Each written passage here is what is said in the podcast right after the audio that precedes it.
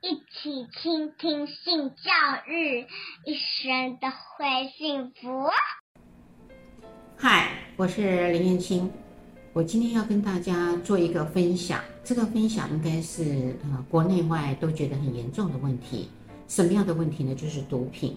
我们知道，在国外呢，现在的青少年呃毒品的人口比例非常的高。我们台湾呃也不妨多让。现在的毒品其实用各种不同的包装去陷害我们的青少年去吸食，而且你也会看到他们会自己呢，呃，用土法炼钢的方式从网站上学习去运作很精纯的毒品。我现在呢，呃，今天会讲毒品的原因，是因为它会跟我们的性议题有关。我们知道有一些人呢，比如像这个海洛因。或是大麻和这些的药物呢，事实上是人呢，在他有焦虑的时候、有压力的时候，他想要去放松，那他也可能就会用毒品来吸食，因为它会让人有一种放松、开心的感觉。好，还有一些人很特别，他们在这个性的互动上，他也没有办法可以很有能力的去取悦对方。甚至呢，他也不懂得怎么样的跟他所喜欢的人呢，呃，进行一场，比如说像前戏这样子的一个动作。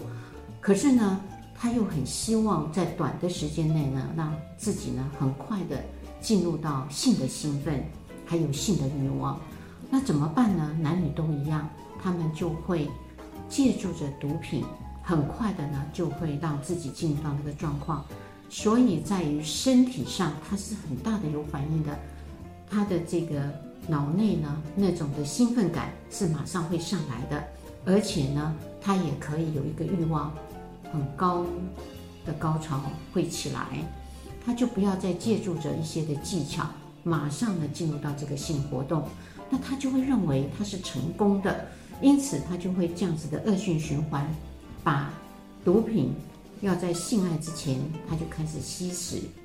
那女性呢的原因呢，跟男性呢不太一样的原因，是因为女性她们自己呢对于身体上的保守，还有对于性的一个开放性，她没有办法做到。那她呢也会觉得，呃，跟一些的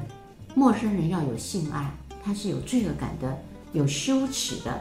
可是呢，她又很想尝试这样的过程，所以她就有可能借着毒品而让自己呢。很快的撩起来这样的一个欲望，有一个非常重要的重点是，这些的毒品依赖久了以后，包含剂量会越用越多，还有你的次数有关系，包含你吸食的途径，你到底是用闻的呢，还是用打针的呢，还是放在鼻孔里面去做这样子的运作呢？这个都会关系着这个毒品带给你的兴奋的程度是什么，就各自有很大的差异。但是日子久了，它就很像药物，剂量越来越大。嗯，到后面呢，这个毒品造成的性功能障碍是会上来的，不是像你前面刚开始的时候是一点即燃，慢慢的呢，男性呢，呃，他就会延迟射精了。反而射不出精液，有一些男子早泄，所以他要借着这个毒品呢，去延后他射精的时间。毒品是有这个功能的，在刚开始。那女性呢，她到后面呢，她的阴道的分泌物它是会减少了，它只是有疼痛的感觉。接着它的副作用就包含了尿道炎、膀胱炎，然后在性交的过程里面其实是。不愉快的，甚至呢，它会伤害到我们的脑神经，所以他们经常会做一些大家觉得不可思议的事情啊，就是很危险的事情，呃，不自觉的去走钢索啊，哈，然后去碰很尖锐的东西，不觉得痛，这就是他们呢这些的幻觉跟脑神经的阻碍，让他们变得很勇敢，不知道那个危险，后面其实很大的灾难会在这里。到后面，它还包含它的关系经营上更出现更大的问题。所以呢，毒品刚开始会带来快乐，可是别忘了，后面带来更多的灾害，不能